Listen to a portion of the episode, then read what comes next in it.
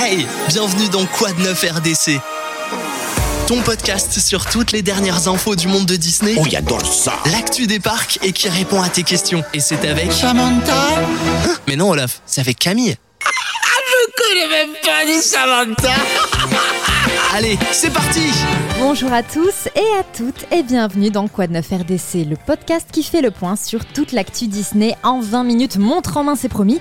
Et bien sûr, je ne suis pas seule à bord puisque Magali et Clara sont à mes côtés. Bonjour mesdames Bonjour tout le monde.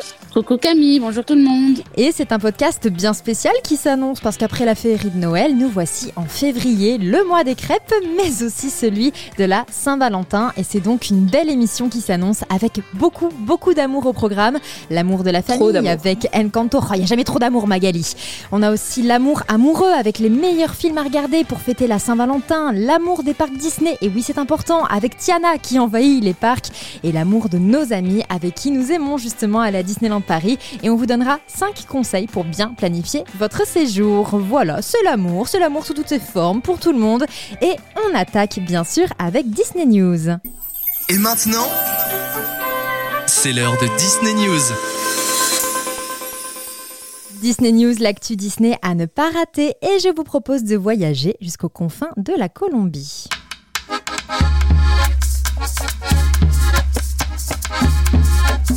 Je danse déjà. Moi aussi Pareil. Et les oreilles les plus aguerries auront reconnu la beauté d'Encanto, la famille Madrigal aux pouvoirs incroyables. Dans une maison tout aussi incroyable, la Casita, qu'on rêverait tous d'avoir, on ne va Clairement. pas se mentir. Et c'est est bien d'accord. et c'est à la fantastique famille de Mirabel que Disney 100 dédie son mois de février, ce qui veut dire que les parcs, les produits dérivés et les jeux vidéo se mettent tous à la sauce Encanto. Les fans de Disney Dreamlight Valley, comme moi, savent très bien que c'est ce qui Moi se aussi. cache dans la nouvelle mise à jour du jeu. On rappelle quand même que c'est moi qui t'ai convaincu, Magali, de, de Ah oui, oui, oui, oui, c'est vrai. Et euh, bah, ouais, j'en décroche pas. Voilà, voilà. Non mais voilà, je devrais prendre une commission. Bon, tout ça pour dire que les fans du jeu savent qu'il y a l'arrivée de Mirabel et de quêtes et items exclusifs propres à Encanto qui se profilent. De même, l'application Disney Emoji Blitz euh, accueille l'emoji platine de Mirabel pour tout le mois de février. Alors perso, j'ai beaucoup joué au début, j'ai un peu décroché, mais s'il y a toujours des gens qui aiment bien passer le temps sur cette appli, voilà, c'est bon à savoir.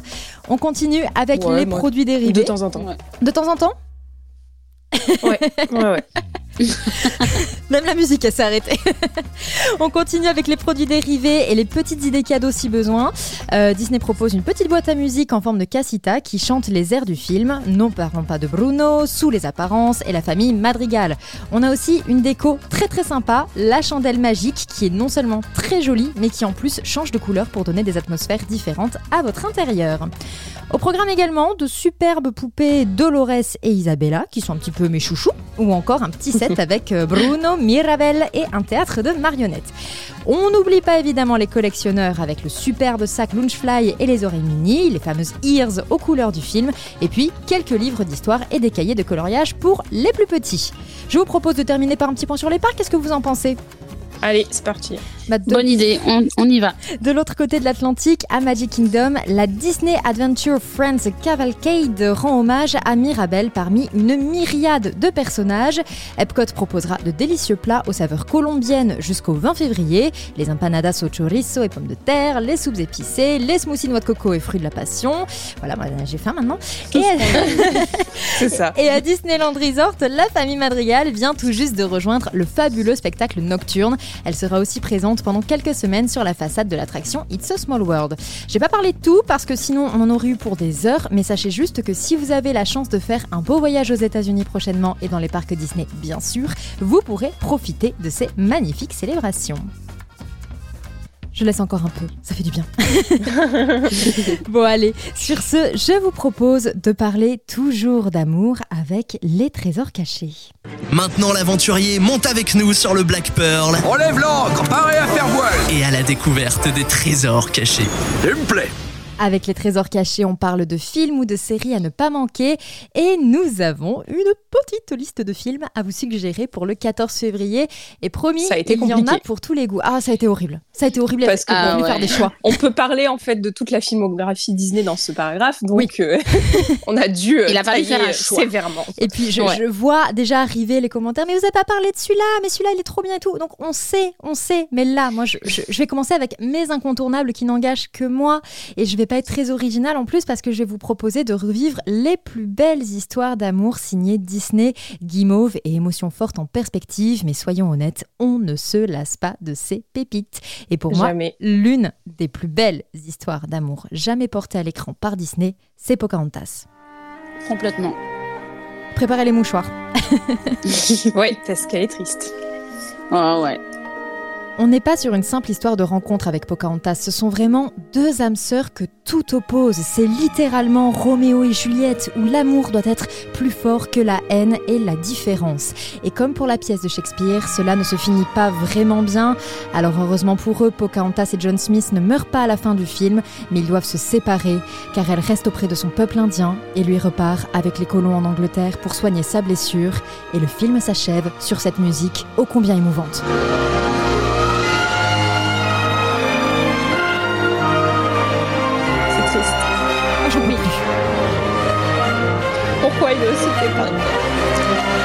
Qui n'a jamais pleuré? Moi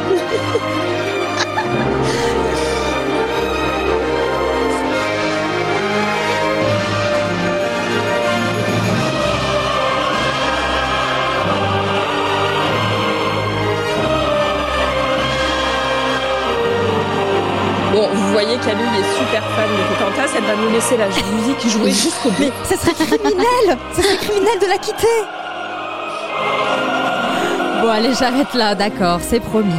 Autre magnifique histoire d'amour à mon sens, c'est aussi celle de Réponse. On est sur un Disney un peu plus récent, mais quel romantique n'a pas senti son cœur s'envoler comme les lanternes au-dessus d'un lac?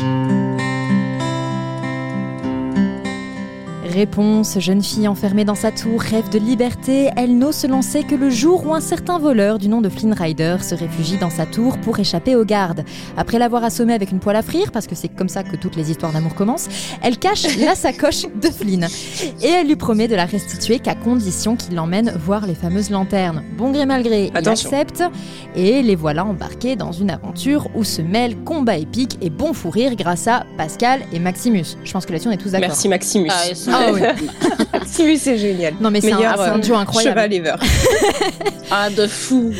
Et bien entendu, le voleur malin, la jeune fille naïve tombe amoureux avec cette phrase incroyablement belle Tu es mon nouveau rêve. Et tous deux sauvent la vie de l'autre. Et là encore, le film nous offre une séquence pleine d'émotions lorsque Flynn enlace réponse après être revenu à la vie.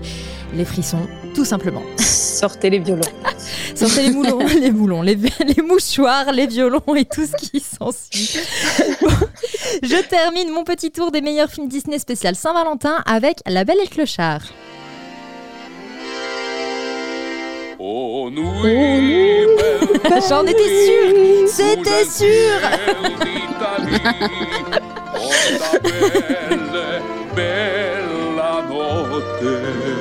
Et oui, je suis une casserole. Nuit, belle nuit sous un ciel d'Italie. Là aussi, nous sommes sur le schéma un peu classique mais tellement efficace de la princesse et du voyou. Mais au-delà du fait que je le trouve vraiment magnifique visuellement, comme la majorité des Disney, hein, vous me direz, mais lui, il a vraiment une patte graphique qui me touche. Je trouve qu'il a vraiment tous les éléments pour être proche de la perfection, ce film. L'amour qui unit deux êtres que tout oppose, des animaux, oui, c'est important, et des chansons absolument magnifiques avec l'une des séquences qui restent les plus gravées en mémoire des spectateurs. Qui n'a jamais tenté le coup du spaghetti que l'on mange à deux pour faire comme dans le film Tout le monde, je crois. Voilà, Ouais, voilà. c'est- ouais, c'est- complètement. Moi aussi. Et si vous avez aussi essayé, vous savez que c'est un petit peu moins gracieux dans la vraie vie, Un peu. mais ça montre Carrément. Vraiment. non mais ça Vraiment montre pas à quel point cette simple scène est associée à une relation amoureuse. Moi je trouve ça incroyable. Alors bien sûr, la filmographie Disney est tellement large que se limiter à trois films, on l'a dit, c'est vraiment très réducteur et on attend vos suggestions en commentaire. Là, j'ai essayé de brosser trois générations différentes. Bon, effectivement, la Camille, tu nous as offert des films bien romantiques où Mhm. l'amour c'est vraiment le centre de l'histoire. Mais bon, ça plaît pas à tout le monde les films à l'eau de rose. Je vais prendre un peu le contre-pied et vous montrer qu'en fait la quasi-totalité des films Disney nous parlent d'amour. Et je parle de Disney au sens large parce qu'on va commencer avec Star Wars. Donc, chaque trilogie a son couple phare chez Star Wars et des couples annexes. Par exemple, pour Leia et Han Solo, c'est le jeu du chat et de la souris. hein. On rappelle la citation culte « Je t'aime, je sais ». I love qui est it. quand même assez incroyable. Ensuite, on a Padmé et Anakin. Eux, c'est l'amour caché qui va au-delà de toutes les règles et qui finit très mal pour eux, comme pour la galaxie au complet. hein. c'est vraiment la catastrophe cette relation-là. Et puis. Et puis plus récemment, on avait Rey et Ben Solo. Je ne suis pas désolée d'en parler pour ceux qui aiment pas cette trilogie, mais voilà, pour moi, c'est une belle histoire d'amour. C'est un binôme qui se développe progressivement au fur et à mesure des films et qui finit en apothéose par le sacrifice de l'un pour l'autre. Donc voilà. C'est beau. Il n'y a pas que. Ouais, ouais. Moi, je trouve ça très beau. Bon. Je suis d'accord. Mais bon, il n'y a pas que chez Star Wars, en fait. On va par exemple prendre Mary Poppins. L'histoire de Mary Poppins, elle tourne pas du tout autour d'un couple, mais bien d'une nourrice et des enfants dont elle s'occupe. Oui, c'est un peu le Et pourtant, on en a. Oui, et pourtant, on en a deux qui évoluent sous nos yeux. On a Mary Poppins et Bert qui sont en pleine phase de séduction. Et Mmh. qu'est-ce qu'ils sont mignons tous les deux. C'est, moi, je trouve que c'est adorable. Ah oui. Et puis on a les parents Box qui sont aussi mis en avant. C'est un couple marié. On voit que leur relation n'est pas toujours au beau fixe, mais ça, ça finit bien.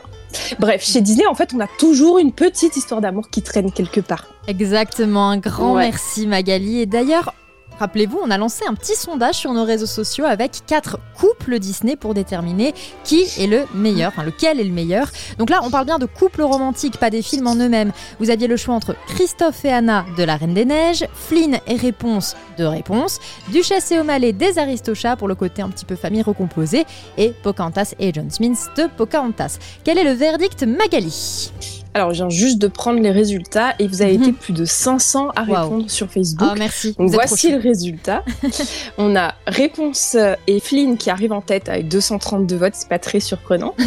Ensuite, Anna et Christophe avec 132 votes. Puis Duchesse et O'Malley, 93. Et enfin, Pocahontas et John avec 45 voix. Ok, et bien rapide tour de table les filles. Pour qui avez-vous voté? Alors moi, j'ai voté et sans hésitation pour Pocahontas et John pour euh, toutes les raisons que tu as évoquées plus tôt dans le podcast, Camille, mais aussi parce qu'il s'agit là de mon classique number one de tous les temps. Et ben voilà, bah c'est une très très bonne raison. Moi, j'ai voté pour Anna et Christophe parce que même si La Reine des Neiges n'est pas un film d'amour à proprement parler, enfin en tout cas pas amour amoureux, j'adore ce couple pour un détail. Quand Christophe croit que Hans est le seul capable de sauver Anna, il s'efface. Il aime tellement Anna, son amour est tellement pur et sain qu'il accepte euh, de la Mhm. ramener auprès de l'homme qu'elle aime. Et ça, Ouais. pour moi, c'est la chose à la fois la plus dure et la plus belle que l'on puisse faire par amour. Et puis, pour petit instant confidence, je suis juste amoureuse de la voix de Donald Renew. Donc voilà, j'ai Christophe. Oh, je vous embrasserais si je... Je, je pourrais... Enfin, j'aimerais, je veux dire... Puis-je... Peut-on... euh, euh, enfin, je dis quoi? Oui, tu peux m'embrasser, Christophe. Embrasse-moi Donald Renew. Je sais pas, l'un des deux. Peu importe, je m'en fiche. N'importe quoi. Bon, et toi, Mag? Alors moi aussi, je vote pour Anna et Christophe, mais pour euh, des raisons un peu différentes. C'est que pour moi, c'est une des seules histoires d'amour qui soit vraiment normale chez Disney. Ils prennent leur temps, ils se cherchent, ils sont timides, c'est réaliste. Et je trouve qu'en fait, c'est juste l'histoire d'amour la mieux construite chez Disney. Quoi. Oui, c'est vrai qu'on s'éloigne un petit peu Ouais. du côté euh, je l'ai vu, j'ai sacrifié toute Amour ma au vie. premier euh, ouais, mais C'est ça. Coup de cliché immédiat. voilà, Ouais, quoi, le comme dit Elsa, cliché. on n'épouse pas un homme qu'on vient de rencontrer. C'était bien Voilà. que, que Disney finit par le comprendre. Bon, on était en 2013, hein, mais euh, voilà, en gros, euh, tout Mieux est vaut tard que jamais. Bon, je vous propose de mettre le cap sur les parcs. Allez, on enfile ses chaussures et plus vite que ça, Des pantoufles de verre. j'espère qu'elles sont bien. On a un petit peu de marche aujourd'hui. Cap sur les parcs. N'est-ce pas magnifique, qu'en dites-vous On a déjà un petit peu parlé des parcs américains en début d'émission et on ne s'arrête pas en si bon chemin parce que Magali, grand chambardement à Magic Kingdom, l'attraction incontournable Splash Mountain dit au revoir aux lapins, aux renards et à l'ours qui chantaient Zippity Douda pour accueillir Tiana, Navin et leurs amis. Et d'ailleurs, le film La princesse et la grenouille devrait être bien plus présent à l'avenir dans les parcs Disney. Bon, maintenant, je vais avoir la musique Zipedi Douda dans la tête, c'est pas grave. Et encore, je l'ai pas mise. J'ai hésité, mais je l'ai pas mise. Je ne vois pas du tout de quoi tu parles. La pauvre chanson a été complètement supprimée des parcs Ouais. américains. Mais voilà, Ouais. bon. Donc oui, Camille, pour cette chronique Cap sur les parcs, je reste dans le thème de l'amour, puisque on va parler d'une princesse qu'on aime beaucoup Mm. et dont le film tourne autour de l'amour, celle dont tout le film est la conséquence d'un unique baiser. Tu aimerais que je t'embrasse, hein? J'avoue qu'un baiser me conviendrait. Bon voilà, je parle évidemment de Tiana. Voilà. Je me devais de vous mettre cet extrait quand même, c'était obligatoire. Iconique. Donc, Tiana est très populaire auprès des femmes, des fans, pardon. Des femmes Euh, aussi. Des femmes aussi. Hein. c'est la dernière Ouais. princesse à avoir eu son dessin animé dans un format traditionnel, c'est-à-dire en animation 2D. Mhm. Et jusqu'à présent, elle était un peu délaissée dans les parcs Disney. Cela s'apprête à être corrigé très prochainement, direction l'Amérique.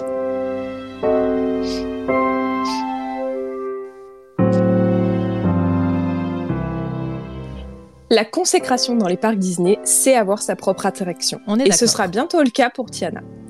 Malheureusement, ça arrive dans un contexte qui n'est pas des plus favorables. En effet, elle prend la place de la mythique Splash Mountain, qui est thématisée sur le, le film qui est mixed live euh, animation Mélodie du Sud. Mm. Donc, pour rappel, Mélodie du Sud, c'est LE film tabou de la Walt Disney Company.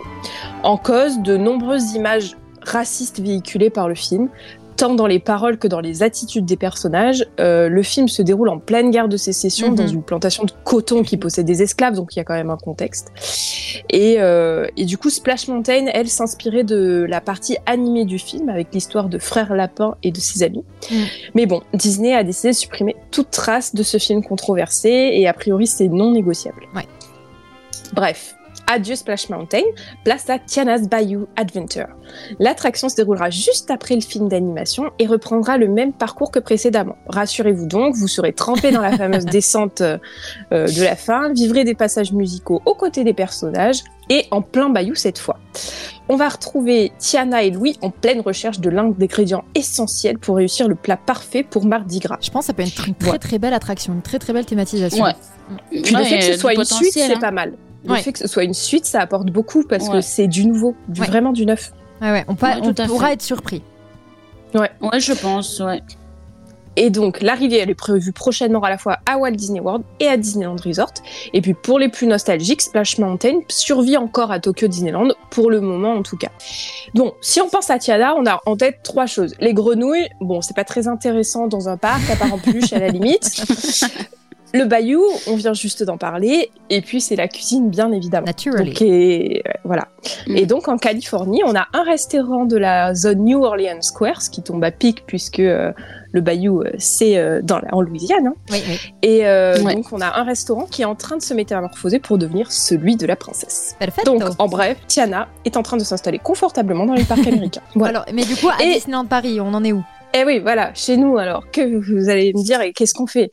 Bah, il y a des petits bruits qui courent sur la thématisation du futur restaurant près du, du futur lac du parc Walt Disney Studio. Ah, ok. Donc euh, sur la princesse et la grenouille, mais bon, c'est par contre c'est qu'une rumeur, donc je la cite, mais on n'est vraiment pas sûr que ce soit ça. Mm. Ça reste plausible puisqu'on a une cour, une attraction réponse qui est elle très officielle et qui s'installe un peu plus loin, donc pourquoi pas, puisque voilà tout ne sera pas la reine des neiges, donc Oui. pourquoi pas. Donc en fait, on serait peut-être plus sur les, justement les nouvelles princesses entre guillemets euh, depuis Réponse, puisque c'est vrai qu'à à part leurs personnages qui déambulent dans les parcs, on n'avait pas grand-chose euh, les concernant. Donc là, ça, ça pourrait être l'occasion en fait. Pourquoi pas Mm, Ouais. Ouais.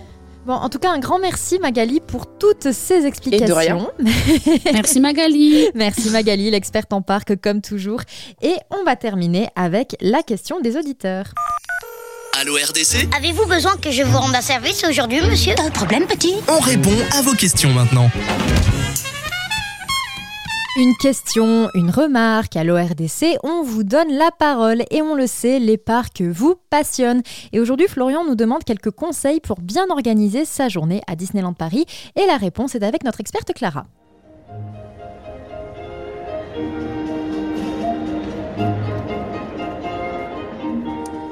Alors, euh, la question est vaste et nous pourrions passer des heures sur le sujet. Nous allons cependant aller à l'essentiel et reprendre avec vous les points importants à prendre en considération lors de l'organisation d'une visite à Disneyland Paris.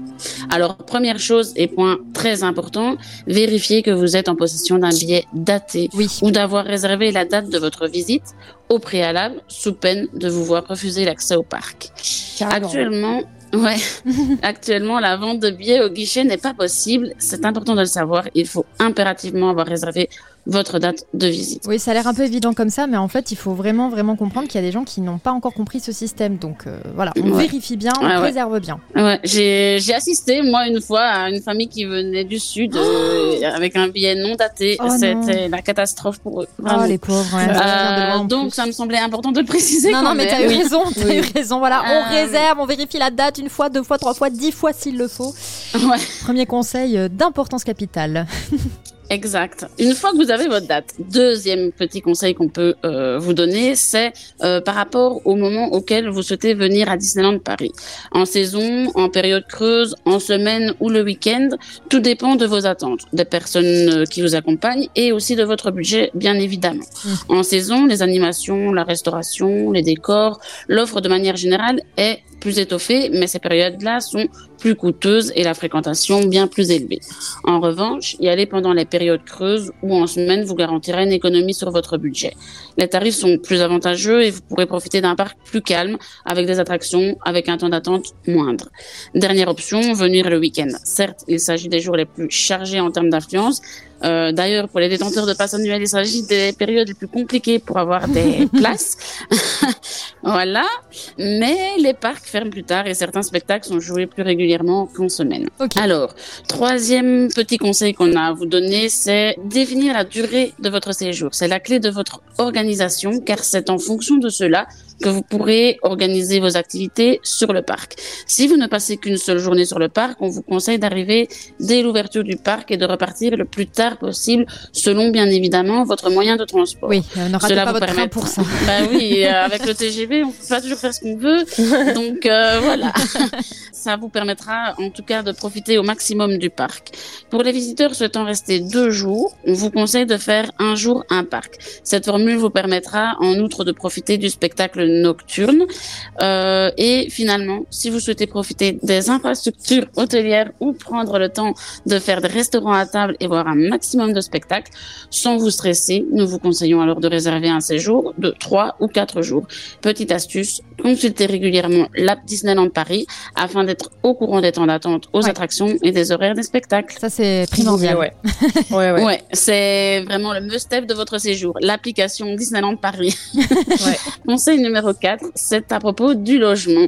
Trois solutions s'offrent à vous. La première est le logement dans l'un des sept hôtels du parc. Solution certes coûteuse, mais vous garantissant une proximité immédiate avec le parc et le prix de vos billets ainsi que les services inclus dans votre réservation.